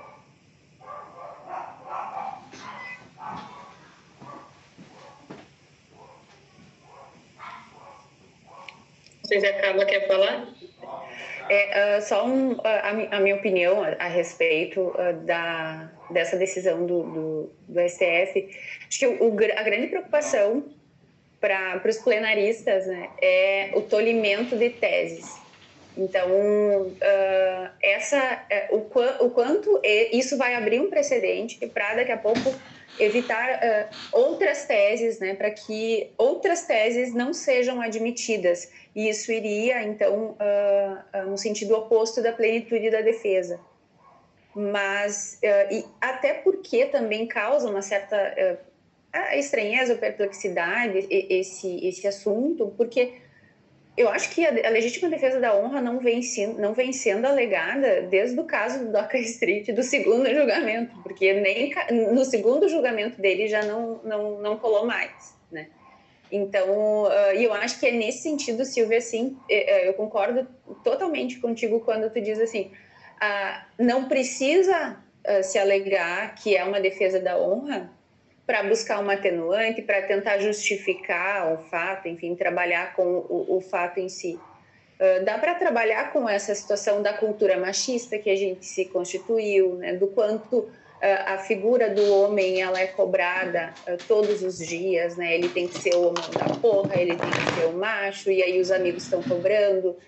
então, o quanto o homem se constitui desde criança, né, nessa nessa figura e, e, e dá para trazer isso, levar isso para os jurados, sem precisar justamente o que você falou, afrontar a figura uh, da vítima. Mas o que, o que causou um desconforto uh, na, na defesa criminal, uh, nos plenaristas, é, é, seria esse tolimento né, de teses defensivas. Mas eu concordo contigo. Só reforçando o que a Carla falou, que eu concordo totalmente. Hoje mesmo, a, novamente, a Lara Teles postou no perfil dela essa provocação. O que, qual a significância desse julgamento? Né? Assim, em, qual era a necessidade dele, considerando que essa tese não é mais usual, né? Amém. Não é mais usual. Então, quantos casos eles tinham para chegar, para ser relevante isso?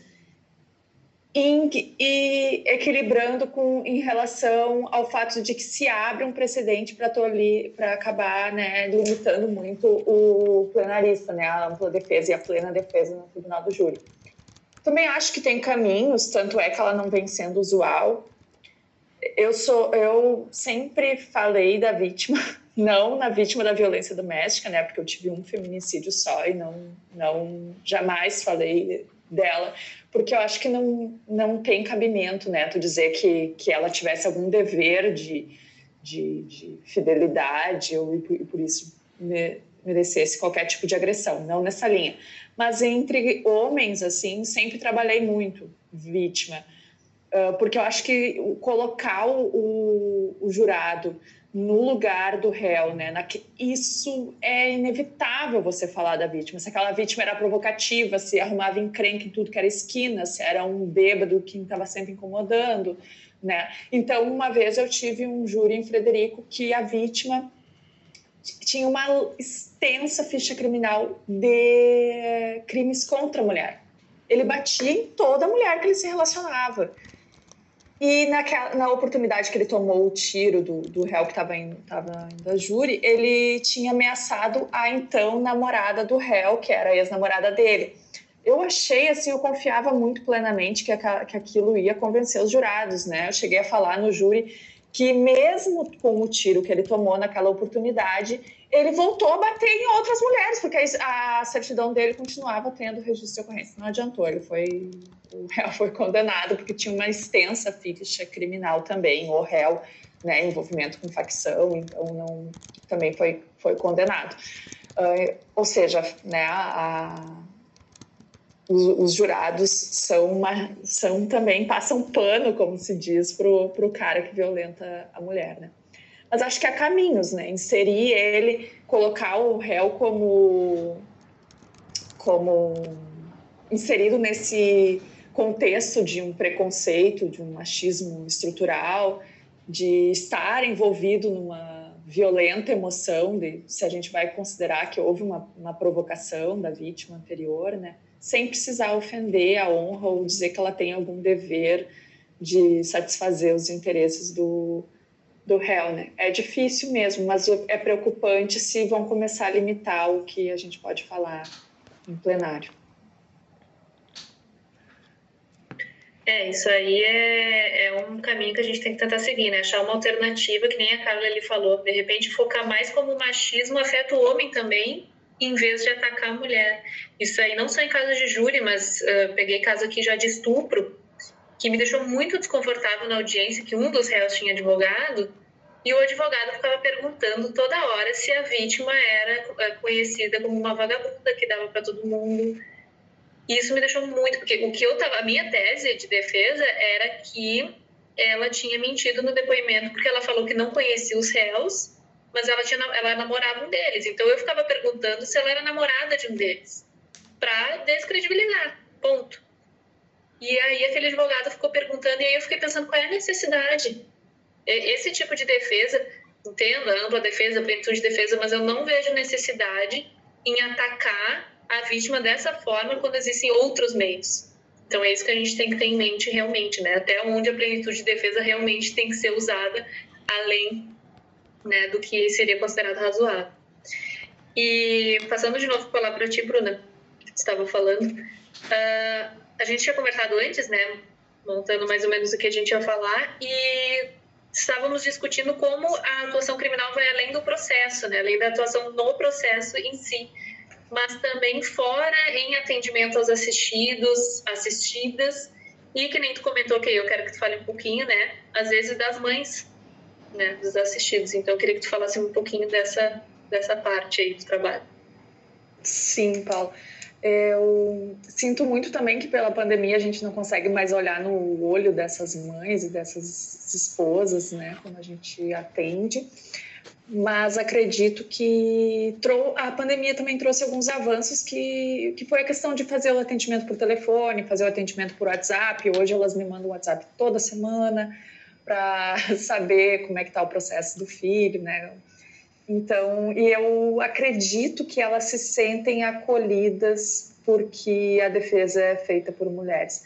Com isso, eu não quero desmerecer de forma nenhuma, mas é que se tem essa imagem, até eu olhava hoje de tarde uma pesquisa que fala que realmente a, se tem a, a ideia, as, as mulheres passam a impressão de serem mais empáticas e não, não necessariamente seja algo genético, enfim, mas porque nós somos criadas para sermos mais sensíveis e mais empáticas e controlar a raiva e não, né? então vem do nosso moldezinho que a sociedade nos coloca. E como a mãe, a esposa é uma mulher também, ela, ela sabe que, que vai ter, vai contar com a nossa sensibilidade na maioria dos casos. E quando eu falava lá no começo que as pequenas vitórias são né, uma alegria, assim, na defesa criminal eu vejo, às vezes nem é vitória, às vezes o réu é condenado, mas aquela mãe que sabe que pode falar comigo toda semana no WhatsApp, saber se já foi marcada a audiência, ela se sente tão acolhida e elas demonstram isso para nós com tanto carinho que isso já às vezes faz o nosso dia melhor, né? E, e eu acho que a gente tem mesmo um pouco dessa sensibilidade, talvez pelo molde que, que a gente se encaixou. Até quando a, quando a Carla estava falando de chorar no júri, eu falei, ah, me sinto muito representada, graças, porque eu, eu cheguei, quando eu, o último júri que eu fiz em Frederico, que eu chorei, né, como sempre. Não, não era sempre, eu não chorava sempre, mas eu chorava em vários casos. E eu liguei para minha mãe chorando, e disse, mãe, ele foi absolvido. E a minha mãe falou, mas tu tá chorando de novo, minha filha. E eu falei, sim, mãe, agora eu preciso ir embora de Frederico, porque daqui a pouco os jurados não vão mais dar bola para minha emoção, né? Mas eu me envolvo, em alguns casos me envolvo mesmo, e, e, ou me emociono na leitura da sentença, ou nos votos, ou durante o, o plenário mesmo e, e acabo transmitindo essa, essa emoção quando eu estou atendendo as mães e esposas. Mas o que eu também comentava com vocês é a grande diferença que existe. Claro, nós temos menos mulheres presas, né? É, menos do que homens. Mas nós somos procurados semanalmente por mães e companheiras, esposas dos apenados e dos presos preventivos. E é muito raro uma ligação, um agendamento do pai das presas, do marido das presas, e as pesquisas confirmam isso, né? Essa impressão que a gente tem, as pesquisas confirmam que há um abandono afetivo da mulher encarcerada uh, muito maior, porque de, o homem não se submete àquela revista íntima, não, né, muitas vezes, e a mulher sim. Então, na defesa criminal a gente constata muito isso, a gente passa atendendo, retornando ligações e dando informação sobre os presos homens, sempre para mulheres, dificilmente são os pais que ligam. E quando as mulheres estão, estão presas, eu aqui o que, que eu percebo? Eu preciso ligar para o presídio regional de Santa Maria, aonde elas estão, onde as mulheres ficam presas aqui em Santa Maria, entrar em contato com as mulheres que trabalham lá, maravilhosas, psicólogas e assistentes sociais, que sempre prontamente veem uma testemunha ou alguma coisa, ou, ou alguma informação se tem filho, se não tem, para a defesa da, da mulher, porque ninguém me procura. E a, a família dela dificilmente me procura para eu ter informação de testemunhas, ou, né? Então, é, isso fica bem claro, esse machismo também. E essas presas, eu não sei o que, que, vocês, que, que vocês percebem, mas o que eu percebo é que a maioria delas é por tráfico, que eu acho que é o que as pesquisas apontam também, envolvidas em tráfico por causa dos homens. Normalmente era por causa dos namorados, dos companheiros, mas a que hoje, inclusive, foi intimada da sentença, Uh, o nosso caso mais recente é por causa do filho, é a mãe que está no tráfico com o filho, né? ela responde criminalmente com o filho. Então, e os outros, além do tráfico, o que eu vejo que a maioria das minhas presas são ligadas à prostituição. Então, o que, que eu percebo? Uma criminalização no fim da, da prostituição, né? Porque elas acabam respondendo por receptação, porque acham uma, uma, um casaco de alguém na casa delas, né? Tem, elas são muito perseguidas pelo aparato estatal a, a mulher que se prostitui, né? tem todo um estigma sobre ela. Acho que seriam essas as provocações é, nesse ponto. É um dado bem interessante, né? Isso aí é bom a gente começar a ter essa, esse ponto de vista até para de repente começar a trazer isso como uma argumentação, principalmente nesse caso aí da prostituição que tu comentou, né? De ser uma criminalização e também de ter sempre a empatia, né, que nós temos que ter pelos familiares, dos assistidos, né, as familiares, e uma empatia maior às rés, que acabam não tendo quem venha por elas, né. E aí, para finalizar o debate, depois a gente faz uma última rodada de, de indicações de livros que a gente ia comentar. Queria que a Carla falasse um pouquinho sobre outras dificuldades em geral né, que ela sente, que imagino que todas nós sentimos, por sermos defensoras mulheres, não necessariamente vinculada à defesa criminal, né? E aí quem quiser complementar, né, a Silvia que é mãe, fiquem à vontade. Tá? Te passo a palavra aí. Ah, obrigada. Uh, Paula, cerca de três ou quatro anos, uh, teve um evento em março também alusivo ao mês da mulher, aqui promovido pela OAB de Juiz, e foi, foi questionado assim por uma das, das organizadoras, né, das âncoras do evento, uh, se, se, eu sentia dificuldade, uh, se eu sentia diferença ou preconceito por ser mulher e atuar no sistema de justiça, atuar na defesa criminal.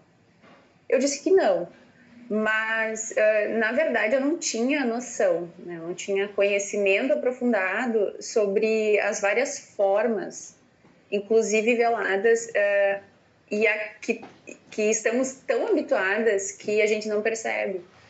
Então, hoje já seria completamente diferente a minha resposta, né? Isso com base assim, em, em estudo, leitura, é, estudo sobre o feminismo, sobre o machismo, sobre essa, o machismo estrutural.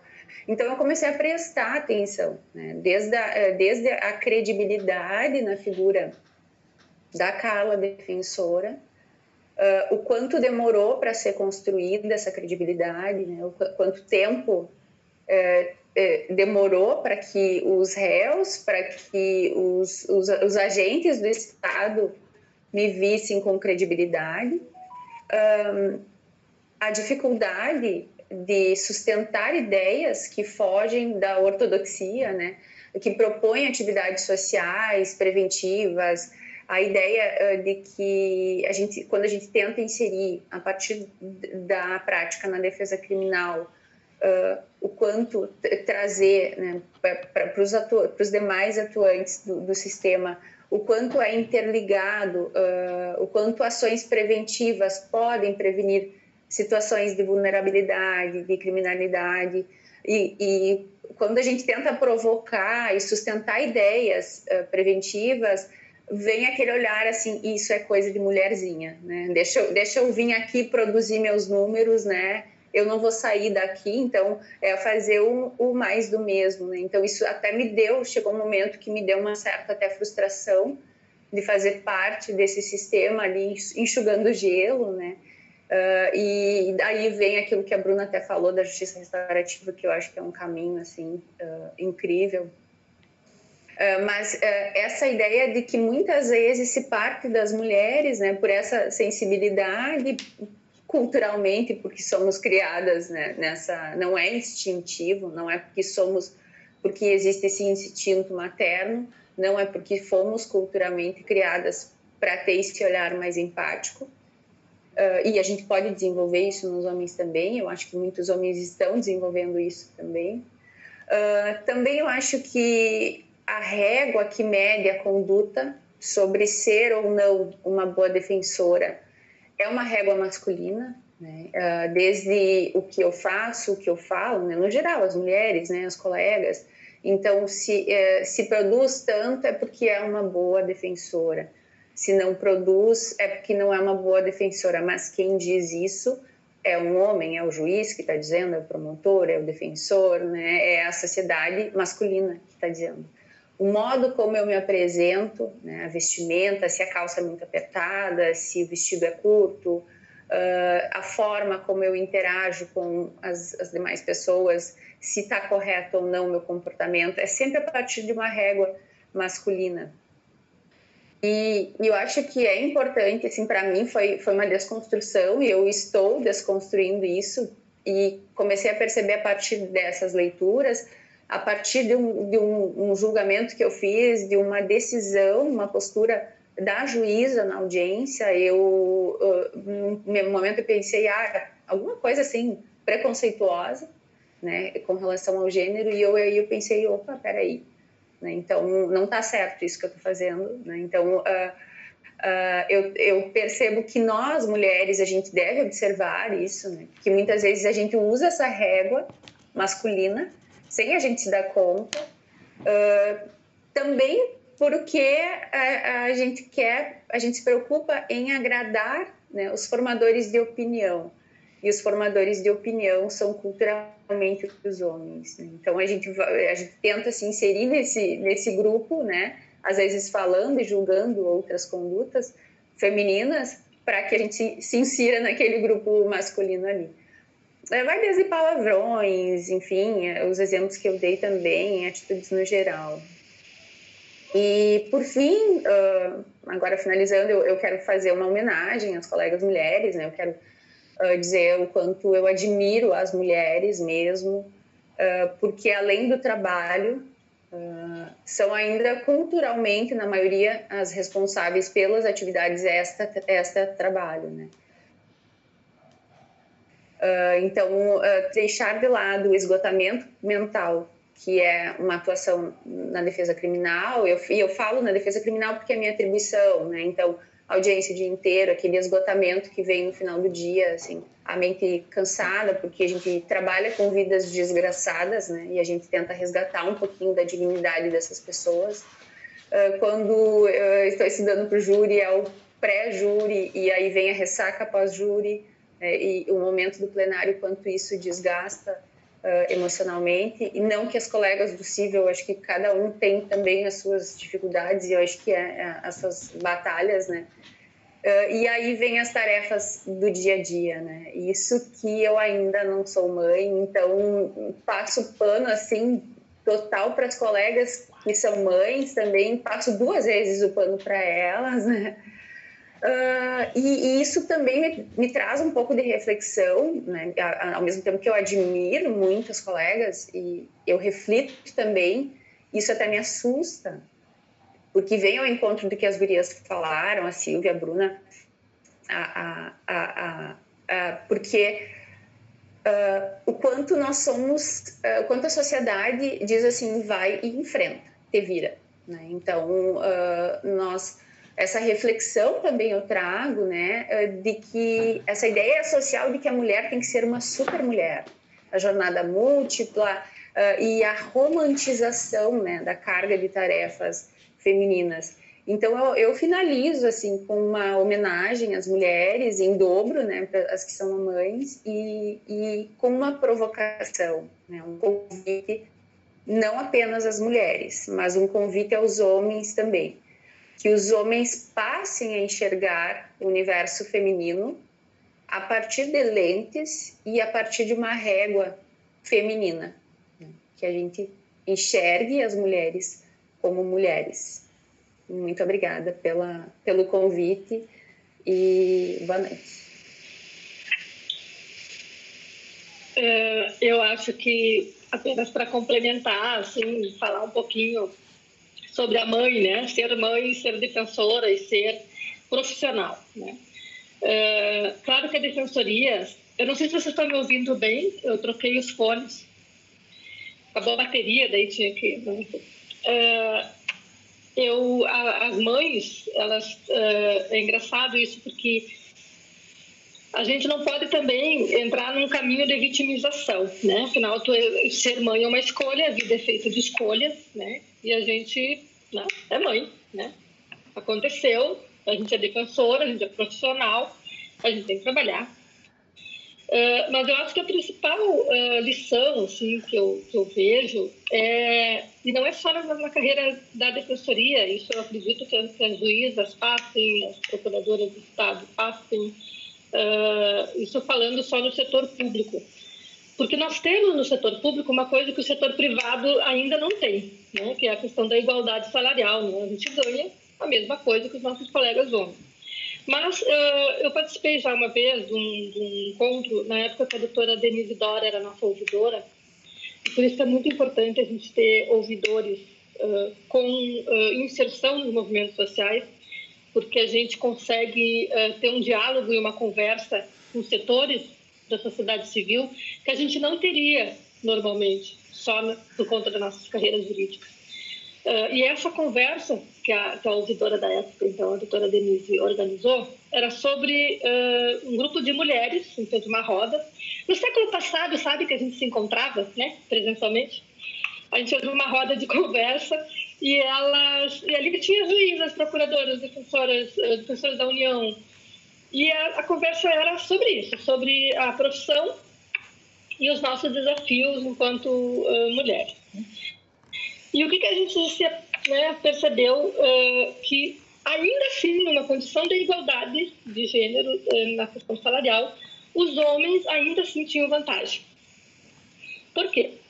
Porque muitas e muitas e muitas mulheres não aceitavam promoções para não sair do seu núcleo familiar na sua cidade, para não deixar o marido, os filhos na escola, a família materna ali que mora, a avó, não sei o quê e elas não iam, porque ao contrário da, da, nossa carreira, que ela é estruturada sem ter vinculação de entrância, né? nós não precisamos mudar de cidade para sermos promovidas, muitas outras carreiras têm. Né? Se, se tu não sair lá de, de Juiz para Porto Alegre, tu não vai mudar de entrância, tu não vai ser promovida. Né? Então, uh, muitas e muitas profissionais públicas, né, servidoras públicas, deixavam de aceitar promoções para não ter prejuízo na sua carreira, coisa que é impensável, né? Para os homens né, profissionais, porque as mulheres vão de arrasto independente, né? Ou, né, enfim, família, quantas vezes né, se adequou. Uh, então é bem interessante assim que mesmo no setor de igualdade né, a gente vê essa, essa questão. Outra questão que eu quero trazer também é a questão da maternidade, é o quanto a gente tem que evoluir também enquanto carreira eh, isso trazendo só um tema, né? que é o tema da, da licença maternidade e a suspensão do estágio probatório ou do, do processo, enfim, de, de, de, de, de, de. Uh, que é isso, né? Uh, é, até, enfim, né, uh, isso ser alterado, não a pessoa não tem aquele prazo né, de suspensão por conta da maternidade. Né, da, da... E isso só acontece com mulheres. Né? Somente as defensoras mulheres terão esse prejuízo temporal, né, em termos de carreira. Né? Os homens não terão. Uh, então, são coisas que a gente tem que trabalhar e pensar enquanto estruturação uh, para avançarmos nessas questões de gêneros na carreira que gente pensa que é igual, né? Mas não é tão igual, assim, mesmo numa situação de igualdade. E eu conto uma coisa muito engraçada que eu estava na, eu era vice-presidente da Diperg na época e a gente teve uma reunião com o cara lá, o profissional que trabalhava com a Unimed. Né? Então era sobre todo ano tem um reajuste né, no plano de saúde e a gente lutava para esse reajuste não ser tão alto, né? Quando ele começou a falar que determinado grupo teve sinistros maiores e por isso aquilo justificava um reajuste, é, eu disse, o que é o sinistro? Ele disse, não, porque teve tantos, tantos partos, tantas, tantos, uh, tudo né, era por conta da, do excesso de colegas né, que teriam tido filhos naquele período e onerou o, o plano de saúde por conta dos sinistros. Cara, assim, ó, eu escutando aquilo, assim, tudo bem, eu entendo, né, que, que, que, que uh, ele está ali cumprindo um papel, que, que enfim, né, não adianta brigar com ele, né, mas eu tive que dizer, eu disse, claro, mulher parindo é uma coisa que não acontece, né, na humanidade, né, como seria, né, uma mulher ter filho, né, dentro de um plano de saúde e isso não ser considerado um sinistro, né? Que a ponto de onerar, né? Um reajuste, né? Então, cara, então não trabalha plano de saúde, trabalha com outra coisa, né? Uh, enfim, uh, é toda essa sistemática, né, que envolve a maternidade, que, que é muito ainda, ainda é muito confuso, uh, muito preconceituoso e que não é levado em conta, né, todas as particularidades legislativas, digamos assim, de direitos e resoluções que podem melhorar muito a vida da mulher defensora, da mulher servidora. E eu acho que na vida, na vida né, real, assim, no dia a dia, na sobrecarga de trabalho, né, a gente, eh, eu acabei fazendo um curso ano passado, não, 2019 eu fiz um curso eh, em gestão de pessoas na PUC. E uma das coisas que, que me chamou a atenção eh, foi uma frase que eu escutei de um dos professores que falava sobre a cultura do erro uh, a gente tem uma cultura que não, a gente não pode errar. Errar é feio. Errar é algo impossível. Tu não pode errar. E isso é errado. Nós temos que mudar a cultura do erro. O erro, ele não tem que ser escondido. Não tem problema a gente errar. Só erra quem faz. Só erra quem trabalha. Só erra quem se esforça tu tem que trabalhar o erro de forma aberta. As pessoas têm que ter tranquilidade para dizer para ti que é errado, para melhorar, para avaliar, para ver o que pode ser feito para aquilo mudar. Então, eu acho que muito do nosso uh, cansaço, de nossa exaustão, é que a gente tem uma cultura equivocada do erro. A gente não pode errar, não pode errar, não pode errar, não pode errar, nunca. Né? A gente tem que ser mãe perfeita, a gente tem que ser defensora perfeita, a gente tem que ser a mulher perfeita, né? a gente tem que ser magra, a gente tem que ser linda, a gente não pode envelhecer, né? Então são coisas assim que, que no dia a dia, né, isso tem um, um peso, né, e, um, e, um, e um, uma sobrecarga para nós. Mas é isso, ser mãe é uma escolha. Né? Nós não temos é, é um caminho sem volta, né? é, e ele tem que ser trilhado. E o que eu acho que a defensoria pode fazer enquanto instituição é um acolhimento maior para essas mulheres defensoras e, e, e isso mesmo, se desprover de, de, de preconceitos, de sinistros. Uh, ser mãe não é um problema, né? licença maternidade não é um problema, ela não pode ser prejudicada nessa carreira. Enfim, essas construções que a gente tem que ir fazendo enquanto instituição. Bom, uh, muito legal a fala de todas vocês e agradeço muito por terem topado participar né, desse podcast. Sei que a gente acabou se estendendo um pouquinho, mas é que é um tema bem abrangente, bem legal de falar, então, viu, vocês acharam que não ia conseguir falar cinco minutos. mas vai, né? Conversa vai. Então, só para finalizar, né? Bom, agradecendo novamente vocês, todas falaram muito bem e são profissionais incríveis. E espero que as ouvintes, e os ouvintes também, porque os homens têm que ouvir também, né? Esse tipo de conversa, gostem.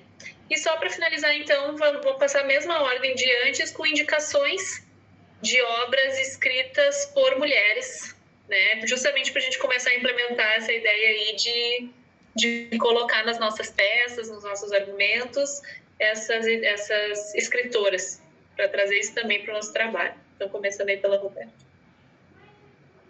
Então, primeiro eu gostaria de agradecer a participação e realmente a gente achou que não ia render, mas a gente precisa de outro podcast para continuar todas as discussões. Mas eu acho que é isso que é interessante mesmo, a gente trazer essa discussão e esses assuntos estarem sempre na pauta, né? Para quem sabe um dia a gente não precise discutir essas coisas.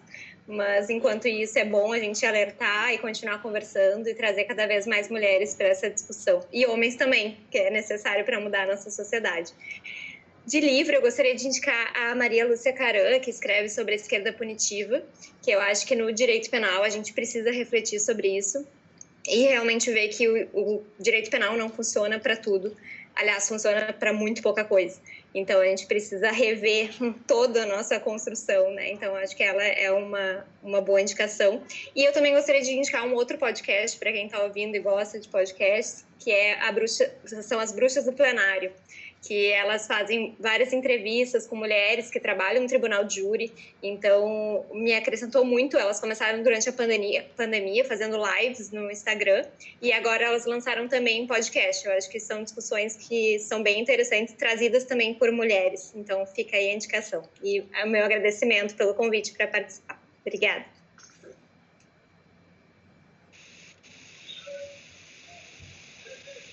Eu não sei se sou eu, mas eu vou aproveitar o vácuo aqui e vou falar. é, eu, eu vou indicar a Soraya da Rosa Mendes, tá? Processo Penal Feminista, um livro muito interessante, nos auxilia muito. E todos os textos e livros que vocês encontrarem da Helena Lahouse. Ela é citada por todas essas doutrinadoras novas assim que estão surgindo sobre sobre o trabalho de direito criminal crítico e, e ela é a fonte, digamos assim, de muitas das, das, dessas novas uh, discussões. Tá? Então, é a Helena Rahauli e a Soraya da Rosa Mendes. E é claro, né, quem ainda não viu o podcast da Praia dos Ossos, é um podcast obrigatório, necessário. Também vou agradecer novamente o, o convite, dizer que eu fiquei muito satisfeita, foi terapêutico. Tomara que, que as pessoas tenham paciência e nos escutem. Uh, eu vou indicar de novo, né? Ela está mais citada impossível por mim, a Lara Teles. É, o livro é Prova Testemunho no Processo Penal, uma proposta interdisciplinar de valoração. Nós, depois que eu comprei, os estagiários todos compraram também, porque queriam muito ter o deles. Uh, a gente tem utilizado bastante a, né, a prova testemunhal e o reconhecimento de pessoas é a prova mais utilizada nos nossos processos criminais e o trabalho dela é incrível, assim, uma pesquisa ótima, técnica, sobre o que, que influencia o reconhecimento de pessoas e a prova da, e, a, e o depoimento da testemunha. Então, é bem importante, eu recomendo para quem não, não conhece. Gente. Uh, ah, eu quero agradecer também, mais uma vez, o convite, e assim como as, as demais colegas, eu me senti representada em vários momentos da fala da Roberta, da Bruna, da Silvia, da Paula. Então, foi muito enriquecedor para mim, uh, esse, é muito enriquecedora essa conversa aqui. Uh, ah, para sugerir sugestão de leitura feminina, uh, eu sugiro a Vera Regina Pereira de Andrade, que é também criminalista crítica.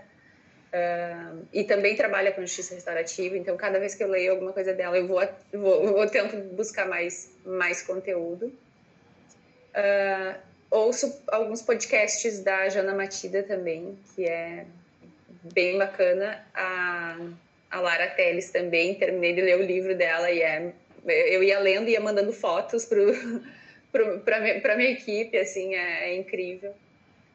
Uh, então, eu acho que é isso. Assim, eu acho, achei bacana essa, essa ideia de trazer uh, uh, escritoras, né, autoras femininas, mulheres, né, pra, porque precisamos valorizar, né, precisamos citar as mulheres também.